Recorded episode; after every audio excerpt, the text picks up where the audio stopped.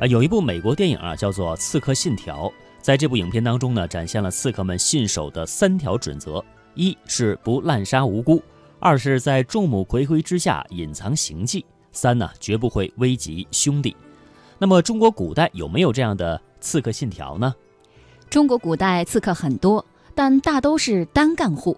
中国的政府历来都很强大，不会允许黑社会过分做大。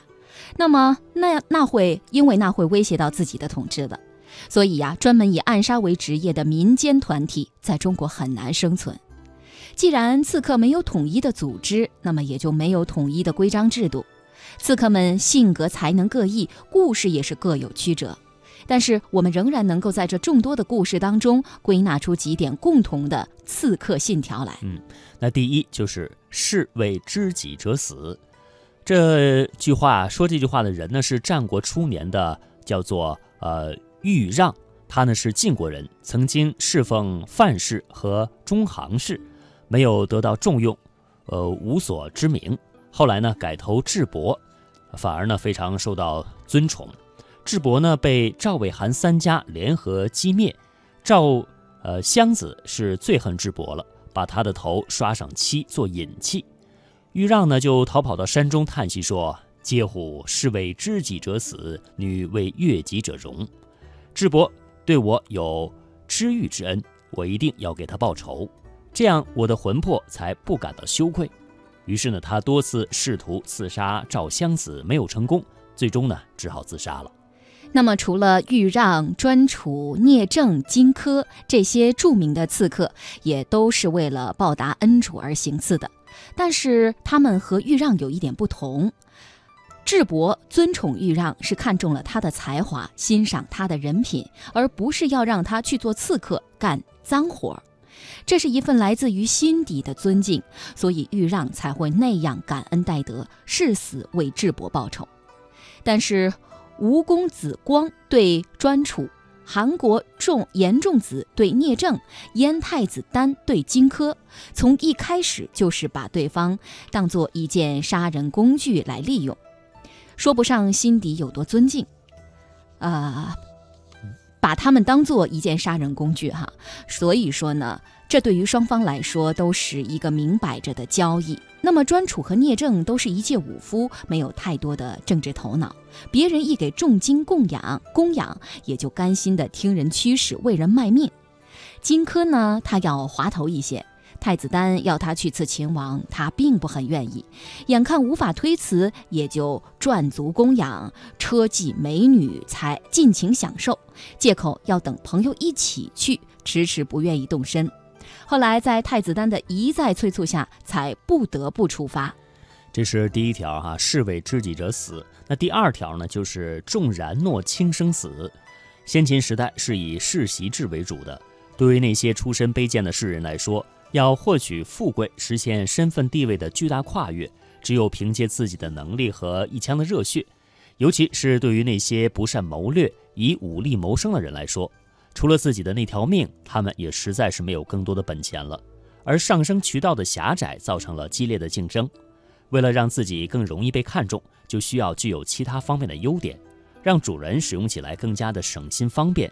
久而久之，就形成了行业的伦理道德，就是。答应的事情一定要做到一诺千金，这里面呢有许多值得尊敬的地方。正如李白的《侠客行》所赞美的那样：“三杯吐然诺，五岳倒为清。”那么严仲子呢，想杀政敌韩国的相国侠类，就奉送了重金给聂政。聂政说：“我的老母还在，我的生命还不能随便许托给别人。”那么，在聂母死了以后，聂政才答应要帮严仲子杀人。他对于答应对方这件事是很慎重的，一旦答应了，就坚决完成刺杀任务，不再顾及自己的生命。当然了，也有一些刺客呢是有着自己独立的价值观的，中途背叛了自己的使命。像春秋时晋灵公不到，执政大臣赵盾是苦苦进谏劝说，忠言逆耳，晋灵公很不高兴。就派楚尼去刺杀赵盾。楚尼一早潜入赵盾家，发现赵盾早已经起来了，穿好了朝服，准备上朝。因为时间还早，就端坐着闭目养神。赵盾的勤于国事和一丝不苟的威仪，让楚尼呢是深为的震撼。他就感叹道：“赵盾即使在家中也不忘恭敬，真是晋国人民的好主人呐！杀害人民的主人是不忠的，但是放弃国君的命令又没有信义。这两点之间，我犯了任何一点都不如去死。”他在刺客的职业道德和自身的正义感之间呢无法取舍，最后只好一头碰死在门口的槐树下。那么第三点就是做好伪装，行动隐秘了。刺杀行动最重要的一点就是要做好保密工作，成功掩藏自己的真实身份和企图。只有在敌人毫无戒心的情况下，刺杀才更容易成功。专诸伪装成进奉食物的下人，呃，荆轲伪装成为献地图的使者，这都是成功的接近了刺杀的对象。而荆轲死后，他的好朋友高渐离为了给他报仇，以击筑，这个筑其实是一种乐器。就以这种击筑的绝技引起了秦始皇的注意。秦始皇爱听他的音乐，就把他的眼睛给弄瞎，让他靠近去一些弹奏。高渐离在柱里面是灌了铅，整个向秦始皇砸过去，但是可惜没有击中。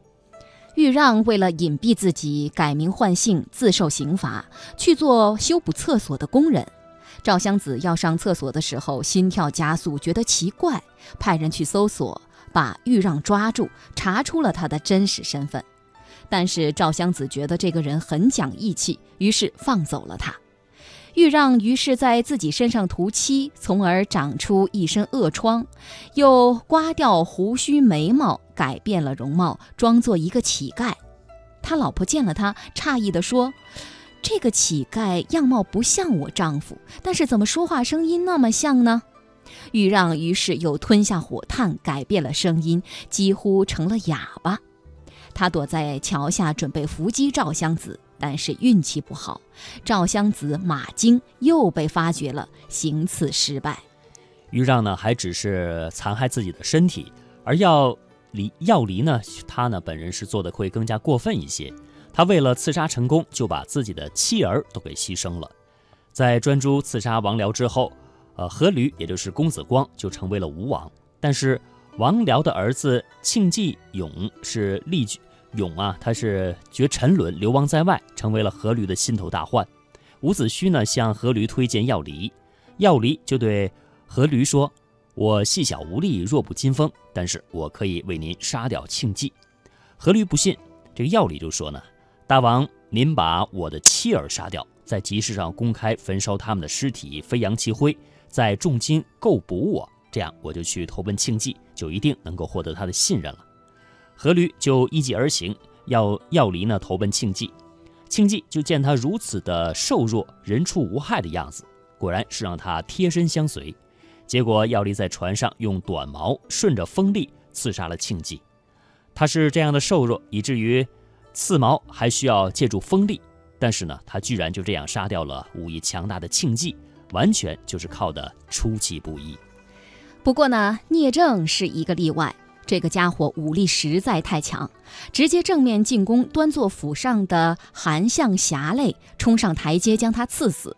侠类身边的卫兵林立，居然不能阻挡他，被他杀掉几十个。彪悍的人生不需要解释，强大的杀手也不需要伪装。